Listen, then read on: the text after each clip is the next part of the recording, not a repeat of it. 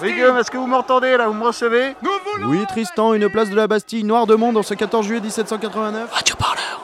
La prise de la Bastille C'était sur Radio Parleur aussi. Bonsoir, moi c'est Diego Cunha-Marchand. Euh, je suis ce soir avec Antoine Laurent-Talin. Bonsoir Antoine. Bonsoir. Et avec Kylian Martin. Bonsoir Kylian. Bonsoir Diego, bonsoir Antoine. Kylian, vous préparez une thèse à l'école de hautes études en sciences sociales euh, autour de la question du municipalisme libertaire. Projet politique qui euh, fait parler de lui en ce moment suite à l'organisation de l'Assemblée des Assemblées Gilets jaunes à Commercy, petite ville de l'Est de la France. Avant de revenir un peu plus longuement sur le contexte actuel, est-ce que vous pourriez nous expliquer qu'est-ce que c'est déjà le municipalisme libertaire? Alors, le municipalisme libertaire, c'est une forme d'organisation politique qui repose sur euh, des assemblées locales ouvertes à tous, euh, qui sont organisées au niveau des communes et qui sont les seules euh, légitimes pour prendre des décisions. Pour prendre des décisions à l'échelle plus grande que locale, ces assemblées se fédèrent. Et quand vous dites se fédérer à l'échelle des communes, vous parlez de communes comme on les connaît en France, comme une ville, ou est-ce qu'on parle d'autre chose, de la commune dans son contexte anarchiste? Alors, c'est à la fois ce, sens de commune au sens euh, administratif de la municipalité, mais c'est un mot qui a une histoire et euh, c'est pas un hasard si on l'utilise dans ce contexte politique-là. Euh, c'est que donc il y a eu le mouvement des communes en 1870-1871, mais avant ça, il y a eu la commune insurrectionnelle en 1792, il y a eu les, communes médiévales, euh, c'est des moments où, la forme commune s'est chargée d'un sens politique. Euh, pendant, le Moyen Âge, la commune, c'était euh, le moyen pour les villes d'être autonomes vis-à-vis des seigneurs, vis-à-vis du, féodalisme. Elles, écrivaient une charte et prenaient une sorte d'indépendance. Et, du coup, ça a été un, élément de, lutte contre le féodalisme.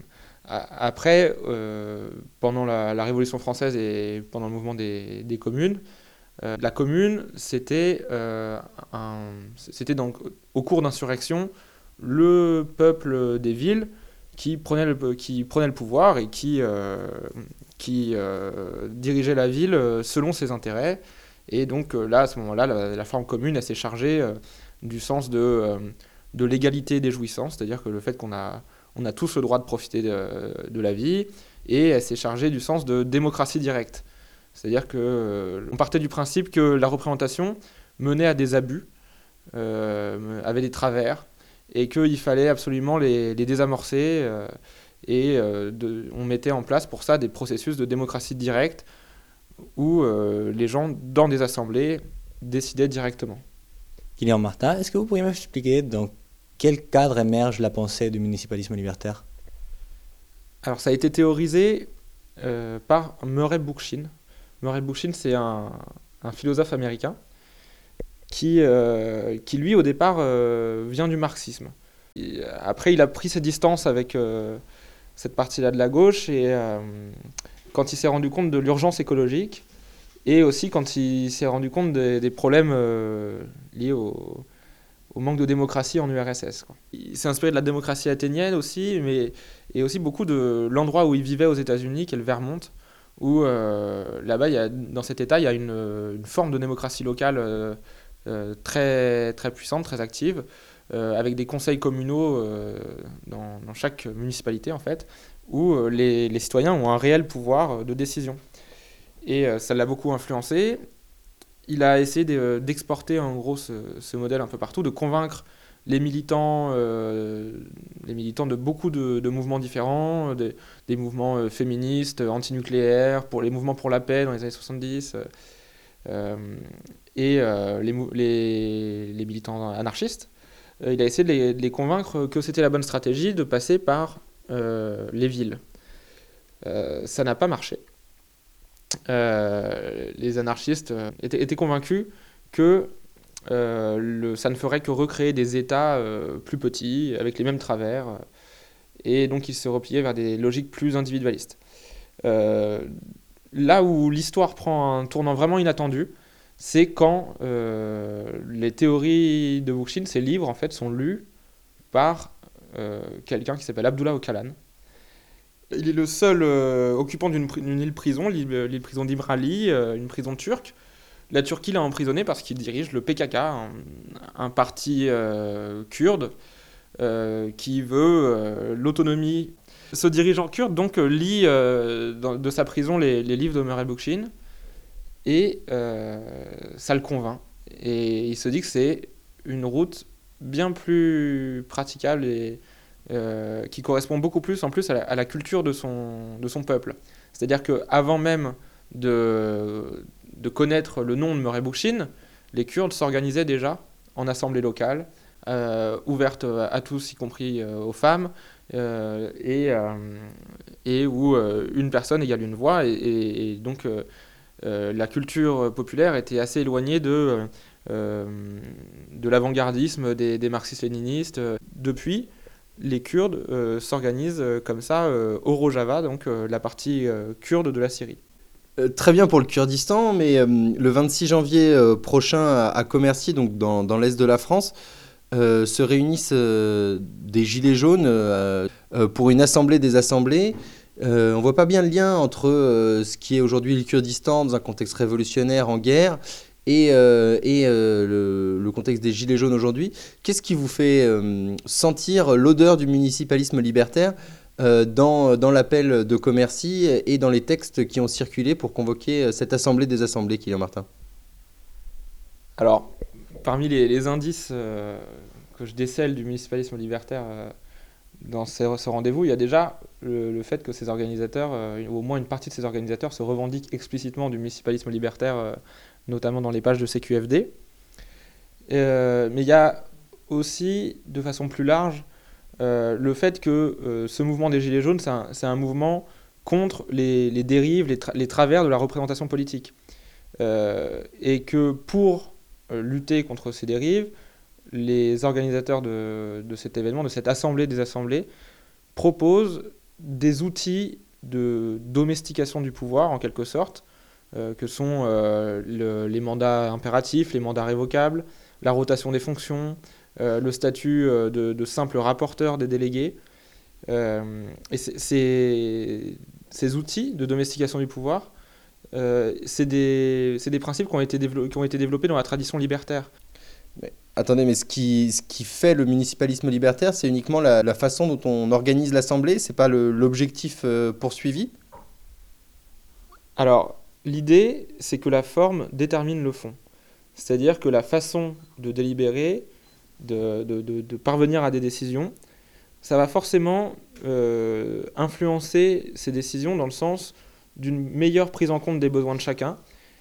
Et surtout, donc, selon Murray Bookchin et selon euh, ceux qui euh, défendent ce mode d'organisation, une meilleure prise en compte des, des- besoins environnementaux, une meilleure prise en compte des besoins des, des personnes opprimées, euh, comme les, femmes, les minorités ethniques, et, et aussi une meilleure répartition des richesses, puisque l'objectif à terme, c'est que les communes, à travers les assemblées locales, contrôlent euh, la répartition des richesses et de l'économie euh, au niveau municipal. Et donc à, à Commercy, c'est exactement la même chose, c'est exactement ce principe de une organisation euh, égalitaire, fédérative, va forcément mener à des décisions beaucoup plus justes que l'organisation actuelle. À votre avis, Kylian Martin, qu'est-ce qui fait précisément que aujourd'hui les idées et le projet politique du municipalisme libertaire euh, soient des, relais possibles finalement pour, euh, pour imaginer un avenir politique Alors il y a- plusieurs choses. Il y a la nécessité. Déjà, euh, avant, avant, ça pouvait sembler souhaitable de s'organiser à l'échelle locale, de s'organiser de façon égalitaire. Aujourd'hui, avec la crise écologique, on se rend compte que c'est nécessaire, que si on ne le fait pas, les dirigeants ne vont pas prendre en compte la- les besoins euh, écologiques des, des gens et vont laisser la planète se dégrader parce que eux n'en souffriront pas. Et donc, ce que vous dites, c'est que l'urgence écologique euh, et l'urgence de euh, gérer les ressources à un niveau local est ce qui fait qu'aujourd'hui, le municipalisme apparaît comme une option possible, c'est ça? Non, c'est c'est ce qui le rend nécessaire, mais je dirais que ce qui le rend possible et envisageable pour un nombre euh, de plus en plus grand de gens, c'est la réémergence d'un imaginaire d'un un imaginaire communal qui est fait donc de, démocratie directe, de, rejet de la représentation, euh, de, euh, de réémergence des identités locales au, détriment de l'identité nationale. On voit par exemple dans les, manifestations de Gilets jaunes beaucoup de drapeaux régionaux. Il y a un besoin de se retrouver à un niveau plus local qui naît. Et, euh, et je pense que le, cet, imaginaire allié à la fois aux inégalités économiques et au- à la nécessité de prendre en compte la crise écologique euh, trouve euh, un, lieu idéal pour, pour se joindre et communiquer dans les assemblées locales du municipalisme libertaire.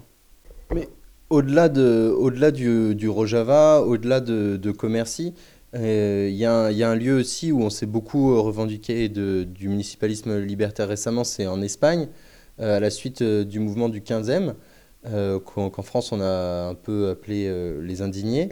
Euh, comment vous expliquez que le municipalisme libertaire, après des années, des dizaines d'années de, quasi-anonymat, euh, ou en tous les cas de confinement dans, le, dans les sphères de la théorie et des théories marxistes, deviennent une référence maintenant euh, à ce point-là? Alors en Espagne, c'est assez particulier parce que la crise a été d'une intensité extrême chez eux. Il y a eu beaucoup d'affaires de corruption et euh, les, Espagnols se sont beaucoup euh, organisés euh, au niveau local dans les villes. Après le mouvement du 15e, certains ont lancé un mouvement à l'échelle nationale, donc Podemos, mais beaucoup ne se sont pas reconnus dans cette échelle d'action et trouvaient qu'il était beaucoup plus logique, beaucoup plus cohérent avec leurs valeurs de euh, s'engager au niveau municipal et ont lancé des listes et ils ont remporté, euh, si je ne me trompe pas, c'est euh, 7 ou 8 des euh, 10 plus grandes villes euh, espagnoles. Et depuis, ils, euh, mettent en place des contre-pouvoirs, des, mé- des mécanismes pour partager le pouvoir avec les citoyens, euh, que ce soit euh, sur Internet ou dans la vraie vie, dans des assemblées ouvertes. Et euh, en- donc en, en Espagne, ça vient d'une tradition libertaire Plus généralement, pourquoi c'est en train de devenir une, une référence euh, au sein de plusieurs, euh, enfin de, de nombreux mouvements sociaux qui émergent depuis les années 2010 Alors c'est qu'il y a une, une adéquation particulière entre le municipalisme libertaire et les nouvelles formes d'organisation des mouvements sociaux. C'est-à-dire que vous voyez bien que pendant Nuit debout, pendant les mouvements du 15e, euh, ce qu'on a appelé le mouvement des places de manière générale, le- les printemps arabes, Occupy, etc., on a, hum, on, a, on a une forme politique qui est centrale au milieu, qui est l'Assemblée. Et c'est- pas simplement symbolique, c'est pas pas simplement une réappropriation de la démocratie, c'est quelque chose de plus profond, c'est une, une, une volonté de décider euh, par soi-même, directement.